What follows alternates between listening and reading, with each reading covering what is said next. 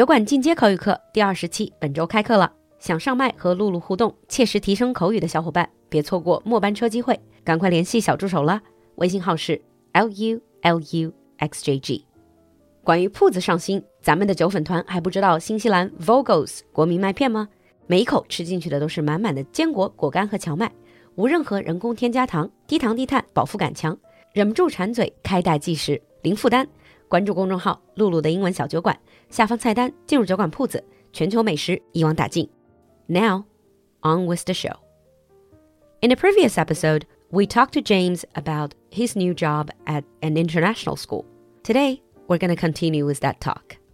Okay, I'm just going to be quite difficult and say, what if I were your student and I write an answer that you really personally do not agree with? What happens then? You just mark you based on the rubric. Okay. Students have a there's a rubric. I was like, and did you hit those points on the rubric? Yes, you did. You get the points. My opinion doesn't matter. I don't share my opinion with my students.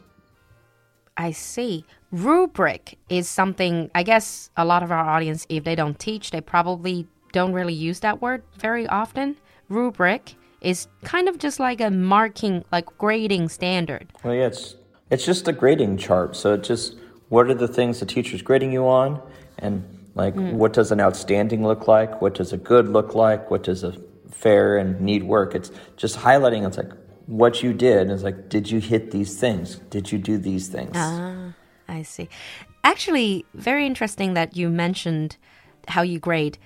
Is it a point based system or is it ABC or is it how do you grade your students in like exams or essay? Well, like the grades I give them are is a number but the the grade in the system is letter. Letter. Ah, I yeah. see. I see. Okay. Are you a tough grader? No, not really. Although my students may disagree. Because um, in my class, they, um, I mean, homework is graded as a complete or incomplete, regardless of whether the answers are correct or not. Because I want to see that. Do you understand it? Are you putting in effort? Are you trying? You are? Okay.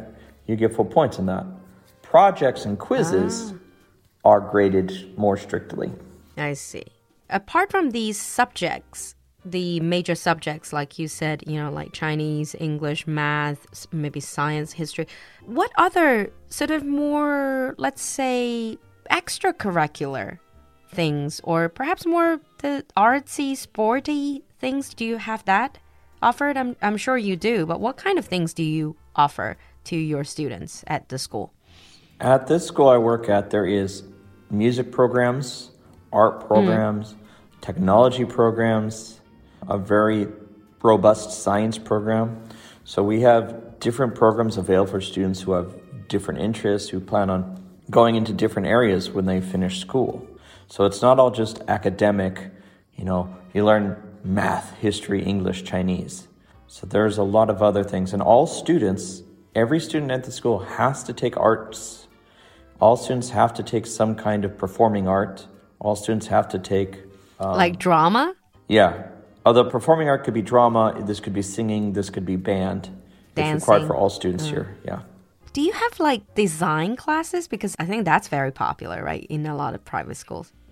Yeah, we do have design classes. There's an in-depth design program that students can take part in. They can mm. do art, sculpting, graphic design, I think we also have fashion design? clothing design. I think we do. Wow. I'm not entirely sure because I don't work in that department. okay. Sounds fantastic. But what about the students? Let's um I'm getting a bit gossipy here. We know a lot of these international, especially good international schools in Beijing or Shanghai, they're quite costly in terms of tuition. So these students, they're all from relatively well off families, I would imagine. What's their family backgrounds that, based on your observation? In general, a lot of these parents tend to be business people. So they run businesses, IT, things like that. Some of them got money through real estate uh. As a lot of people did in China over the past 20, 30 years. There are a few kids that are children of professors from various schools, uh, but in general, everyone here is upper middle class and higher because the tuition uh, is high. Yeah. Well, money is definitely a thing, but it's also the education level. It's also how you're educated, like how you perceive the world. because a lot of these, what you were talking about, obviously they're preparing for these kids not really to take the college entrance examination in China. They're more like trying to get into probably top schools around the world when they graduate. All of my students will not be taking uh, Zhongkao and will not be taking Gaokao. Their goal is to go abroad. Every single one. I noticed that you mentioned that there's international students, which I'm assuming they're foreign passport holders. Correct? But you also talked about bilingual schools, which I'm assuming are Chinese students, right? Yes. So the school I work at for has a bilingual program and an international program. International program, yes, you have to be a foreign passport holder to be in. The bilingual program is for uh, Chinese students. Now, the curriculum is different slightly. In middle school, the difference is math. The bilingual students still take Chinese national math curriculum, whereas the international students take the Singapore curriculum. Singapore. Uh, Also, the English curriculum is a bit different because the bilingual students tended to have a bit more ESL support. Because while they have, they tend to have higher English than average, some of them still struggle, so they need more language support. because all of the classes, apart from Chinese, I assume are taught in English, completely in English. Yeah, so the official numbers are if you're in the international group, 80% of your classes are in English, only 20% are in Chinese. The hmm. bilingual students, it's about 70 30. I see. And they do have interactions, though, although they don't sit in the same classrooms, the international students and the bilingual students. Yeah, so they're not in the same classroom for academics, but for club activities, the after school activities, lunch, yeah, they all socialize together. They're friends with each other. I have students in my mm. international class who are friends in my bilingual class.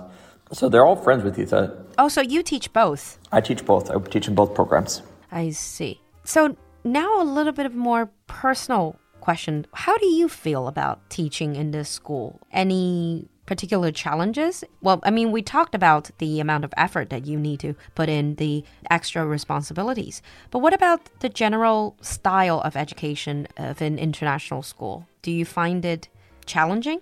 Yes, I enjoy it a lot because I'm actually teaching something I really am interested in. I love history. I've wanted to teach history mm-hmm. for a long time, so that I'm loving. I was a little bit nervous at first coming to teach middle school, but I'm actually really enjoying the middle schoolers. They have a nice balance of energy and interest. so they still have some of that interest and energy that a primary school student has, but they have a bit more maturity that a high school has. So they have kind of a nice balance so you can have fun with them and play games. And sometimes you can still do more serious stuff. So I like that balance. Yeah. Honestly, a teacher to another teacher, that's what I like as well. It, there's nothing, I don't care what level you are when I teach students. I really don't mind if you're very, very low level, but you got to have the interest. There's nothing worse than going into a classroom knowing that the entire class have absolutely no interest in being there. They're just being forced to be there because they need to pass an exam or they need to get some certificate. That's the worst. and I'm sure your students are not like that. Middle school, we have us, well, some of them are, um, but they're, they're, we have solutions for middle school. It's called contact their parents. True. Your child has not been doing their schoolwork. I have talked to them about it. Could you please talk to them about this? And usually, 99% of the time, when you talk to the parents about that, their kids start turning in their homework. Yeah, if their parents are, like you said, with their educational backgrounds and everything, they would definitely focus a lot more on their kids' education. And then I can totally imagine that influence. Yet I don't have that option of informing because if I'm already teaching adults, I, I can't call their parents. No, that doesn't work in university, but it, it works in middle school. Yeah.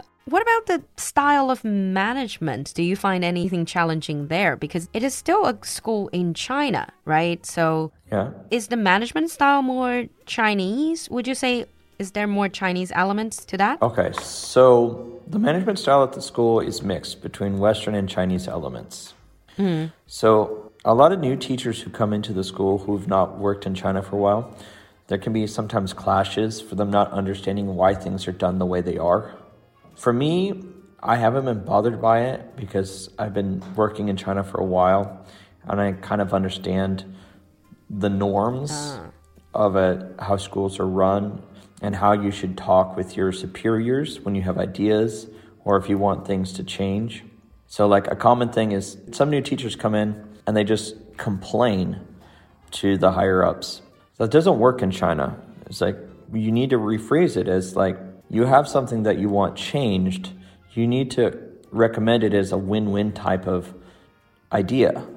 It's like if we do I see. this, It's it's a lot about yeah, it's about respect and you know, you need to it's about a different style of communication, really. Yeah. So complaining doesn't help. But if you word mm. things as like a positive and how your change could improve things, they're much more receptive. Yeah, I'm sure you have a lot more experience in this. And I know so, actually. Okay. So, as we're coming to the end of today's discussion, and you have certainly given us and given me also a lot to think about, and actually also informed us about how international schools are in Beijing, which I'm assuming probably the same in other big cities in China. And I just want to say again, congratulations on the new job. And then I hope you continue to enjoy working there. Thank you. Thank you for sharing with us. Thank you, James. Well, thank you for having me and thank you for listening. Mm. If anyone has any questions, feel free to drop us in the comments. And also, if any of you are actually in international school or have kids in international school, share your comments in the comment section. We'll see you next time. Bye. Bye.